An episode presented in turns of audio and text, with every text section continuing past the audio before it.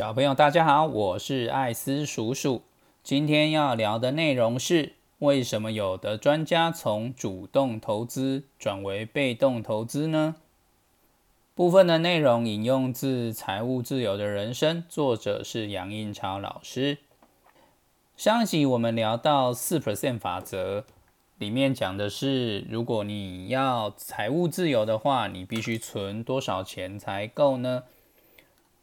答案就是你一年需要的开销，先计算出来，乘以二十五倍，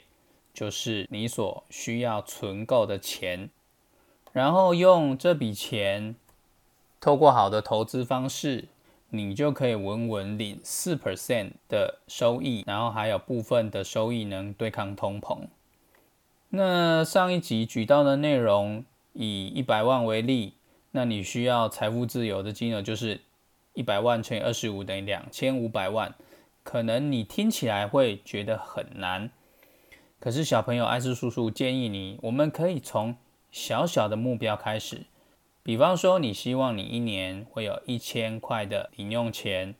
那你如果有存到两万五千块的时候，你每年就有用不完的一千块的零用钱。用这种小目标的。投资方式让自己一步一步朝远大的目标靠近。这一集我们来聊聊，为什么很多专家从主动投资转为被动投资呢？比方说像施生辉老师，他以前也是在证券业呃从事专业工作，为什么后来选择买大盘指数零零五零、零零五六的被动投资呢？那像杨应超老师，他原本也是第一名的这个分析师，那为什么退休之后，他选择了也是大盘指数的被动投资呢？华尔街操盘手缺又上老师，主动投资非常的厉害，为什么他也建议大多数的人投资指数型基金呢？陈忠明老师本身也是做很多主动投资，可是。他也是建议大家，如果对深入研究个股没有兴趣的话，大盘的指数是非常好的投资标的。为什么呢？理由有几个：被动投资像之前讲的，相对的简单、安全，而且又有绩效。一旦你了解背后的原理之后，会知道原型的 ETF 破产的几率非常的低。但是主动投资的学派众多，而且各有各的优点。学习与复制都不容易，而且就算你学好之后，要打败大盘，每一年对你来说都是个挑战。就连专家都可能失手，就连巴菲特这种天才，随着资金的越来越大，他打败大盘的难度也会越来越高。已经有十几年的绩效都输给标普五百了。那么今天我们来直接谈谈知名分析师杨印超老师在财务自由之后，他所使用的投资方式是什么吧？第一步，他建议投资人先做简易的资产配置。以一百 percent 来说，你几岁就配置几 percent 的债券，其余就配置在股票。如果你三十岁，就配置三十 percent 的债券，七十 percent 的股票。如果你现在七十岁，就配置七十 percent 的债券，三十 percent 的股票。以书中作者杨印超老师他自己为例，他举例的时间点大概是他是五十岁左右，所以呢，配置就五十 percent 的债券跟五十 percent 的股票。所以把你的总投入资金做好资产配置之后，第二部分就是买进股票的部分。我们以杨印超老师自身为例，他五十 percent 股票的部分分成三等份，分别买进三只美股代号是 DIA、SPY、QQQ。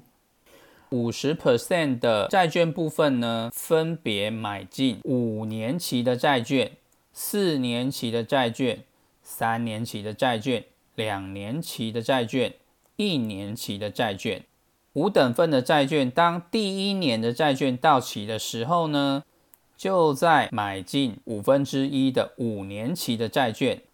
然后等下一年第二年的债券也到期的时候，一样都买进五年期的债券。那么等经过五年之后，你每一年都可以领到五年期的债券。这个是书中作者老师提出的投资概念，叫做债券梯。因为通常长期的债券利息会比短期的高，所以呢，如果你不想把钱全部锁在长期，希望每年都有钱可以用，就可以用这个策略。每年都会有到期的债券，而且每年到期的都会是五年的债券。当然，你一到四年每一年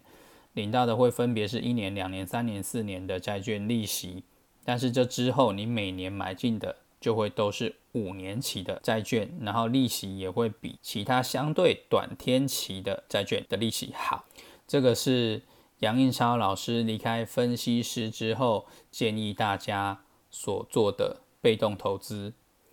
那么，为什么杨印超老师自己在主动投资上也非常的优秀？他在后来退休之后会选择被动投资呢？如果我没记错，他本身自自己也谈到说，当初他在公司的时候会有很多的资源，而且呢，会有一个团队会来帮忙一起研究他们所要投资的公司，所以他当时主动选股的优势是相对高的。但是，一旦他离开公司退休之后，他就没有这些资源了，所以呢，他的胜率会下降。再来，他也不想花那么多的时间在研究股票上面，因为以他那时候的做法，他是几乎是贴着公司的状况去研究公司的一举一动，任何一个数据或者是资料，他都是非常敏感的。一有什么状况，他就可以有相对应的方式去处理。一旦离开他所在的环境的时候，他就不具备这些优势了。他也想好好掌握其他人生的主动权，还好好享受他的人生。所以呢，他自己深入研究之后呢，决定采用被动投资，也就是我们刚刚讲的买进大盘的指数，还有透过资产配置，配置在债券、股票这两样东西来平衡一些波动的风险，就可以稳稳的达到之前所说的四 percent 法则。每年都可以领到四 percent 的收益，而且会有一定比例的收益去对抗通膨，等于是他每年领到的四 percent 呢，其实是没有被通膨侵蚀的。那么杨印超老师当然他在书中他也有提到一些主动投资的建议，比方说如果你自己觉得你自己非常适合主动投资。他建议你可以先把你的资产分成三份，一份就用主动选股，自己去挑股票；一份去买股票基金，让基金人操盘；一部分呢买 ETF 类的指数，就是我们所说的被动投资方面的 DIA 啊、SPY 这类的大盘指数来去做比较。如果经过了几年之后，你发觉你的绩效真的是最好的。你就可以慢慢调高你的主动投资的比例。那么杨应超老师在书中也提到了几点主动投资的秘诀，比方如一定要看季报和年报，一定要了解自己投资的公司，要能计算公司的估值，要可以设定进场和出场的策略，以及只买进自己懂的公司。那最后也有建议，投资人一定要准备一年至两年的生活预备金，才不会让自己的股票或债券被迫卖在市场价格不好的时候。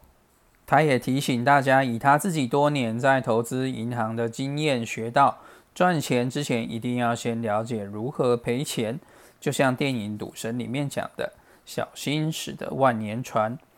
只要掌握基本重要的概念。就可以不用为了股市的波动而比较烦恼，让大家可以安全下庄，有足够的钱享受 fire 提早过退休的生活。